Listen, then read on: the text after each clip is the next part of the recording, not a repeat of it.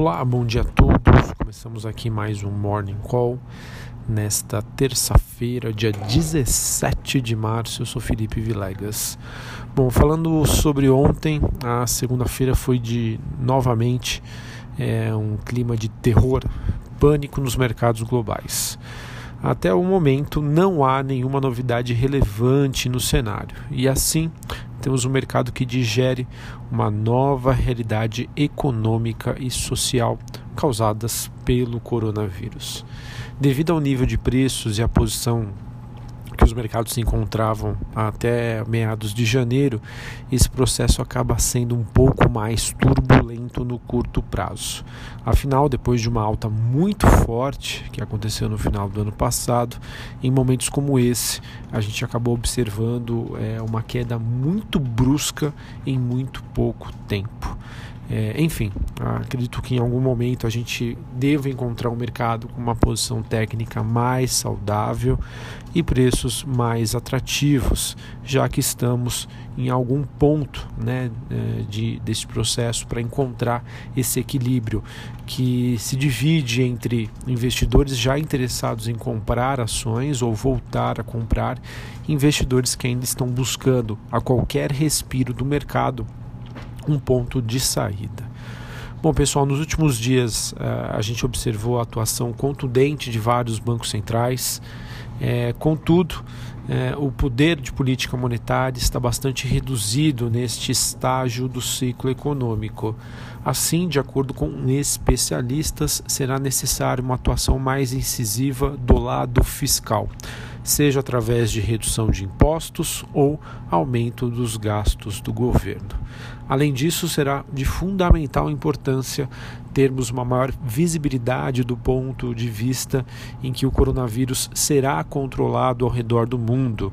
Se um dia, né, espero que mais rapidamente possível, a gente conseguir enxergar uma luz no final do túnel em países como, por exemplo, a Itália, acredito que isso possa trazer um enorme, um enorme alívio aos mercados. Bom, falando sobre hoje. Os futuros de ações nos Estados Unidos oscilam entre altas e baixas. As bolsas na Europa revertem o ganho, os ganhos depois é aí que os investidores lutam para encontrar alguma direção após a maior queda de Wall Street desde 1987 que aconteceu ontem. Bom, ontem as ações americanas que aprofundaram o movimento de queda depois que o presidente Donald Trump contribuiu para o receio com um alerta de uma possível recessão com a interrupção econômica do coronavírus que potencialmente pode ser estendido até o verão. Falando especificamente hoje de Europa, os índices acabam revertendo os ganhos após a divulgação dos dados de expectativas econômicas e condições atuais eh, relacionadas à Alemanha. Esses números despencaram. Havia, havia uma expectativa de uma queda de 32 pontos e a queda foi de 43 pontos. Isso sobre o indicador de condições atuais. E de expectativas econômicas, existia uma previsão de queda de 30 pontos e a queda de, foi de 49,5. É, uma notícia que me chama a atenção, é, na verdade até pode justificar o movimento de alta do petróleo que a gente observa nessa manhã. Por enquanto, o WTI segue em alta, o Brent está no 0 a 0. O Brent é negociado em Londres. Foi uma após uma declaração rara e conjunta entre o OPEP e a Agência Internacional de, de Energia, elas que advertem que a receita dos países em, em desenvolvimento com gás e petróleo pode cair entre 50 e 85% em 2020 em meio à crise então não sei se isso seria o suficiente para que acontecesse algum acordo envolvendo a Arábia Saudita, a Rússia, enfim, para elevar os preços das commodities. Falando ainda sobre o desempenho hoje, as moedas pares do real voltam a registrar ganhos leves em um dia bastante volátil. Ah, e as Filipinas, pessoal, eles se tornaram o primeiro país que fechou seus mercados financeiros, embora ele pretenda reabrir na próxima quinta-feira. Bom, falando sobre eh, o noticiário corporativo, acredito que os principais destaques ficam para o setor aéreo, tanto a Gol e a Azul dizer, é, disseram que vão reduzir a sua capacidade entre 60% a 70% até meados de junho por conta é, dos efeitos do coronavírus aqui no Brasil sobre a Localiza Rate 3, o Conselho de Administração da companhia aprovou a compra da totalidade da Mob7, ela que é uma startup especializada em gestão de frota e compartilhamento de carros. Além disso, uh, falando ainda sobre o noticiário, de acordo com a Cielo, o faturamento do turismo em São Paulo caiu 77%. Ela que consegue mensurar isso através da utilização das suas maquininhas. A Lognin, empresa do, do setor portuário, é, teve uma queda de 11,2% no lucro do quarto trimestre para 13,5 milhões de reais. Essa queda foi na comparação anual não compreende é, o período é, envolvendo aí o coronavírus.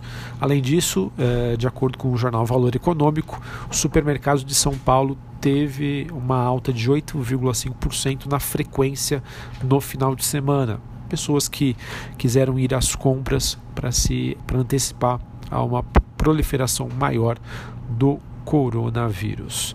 Enfim, em várias empresas já anunciando que estão dando aí aos seus colaboradores a possibilidade de trabalho home office. Bom, pessoal, difícil dizer qual vai ser o rumo dos negócios hoje. Por enquanto, é, não temos nenhuma novidade, tá? Quase que me esquecendo, mas só para comentar aqui a agenda do dia: é, vendas no varejo é, nos Estados Unidos às 9h30, 10h15 produção industrial e hoje, após o fechamento do mercado, a Aliar, empresa de medicina diagnóstica, divulga os seus números. É, eu também acabei não comentando muito aqui, mas ah, não sei se isso vai ter um efeito ou não. Ontem o Ministério da Economia anunciou um pacote de medidas para tentar minimizar os efeitos do coronavírus, que em conjunto tivemos ações anunciadas é, em que a proposta tem um impacto de 147,3 bilhões de reais. Não sei se isso. É, não vi opiniões aqui de, de muitos especialistas, mas eu vejo aí como uma notícia neutra que não vai gerar é, possibilidade de um impacto positivo. Mas vamos aguardar. O mercado está extremamente volátil, muito difícil de se prever mas eu vejo que aos poucos alguns ativos de maior qualidade já começam a ter uma certa a mostrar uma certa estabilidade dos preços. Não descarto hoje uma reação positiva, né? Claro, uma frente a uma realização de lucros depois de um movimento muito forte ontem, mas muito difícil de se prever. Afinal, o cenário está bastante incerto. É, também não comentei aqui, mas o Copom se reúne hoje e teremos amanhã a expectativa de uma da definição da taxa de juros aqui no Brasil. Algumas casas já dizendo que os juros poderiam ser baixados em 1%. Um abraço a todos, uma ótima terça-feira e até a próxima. Valeu!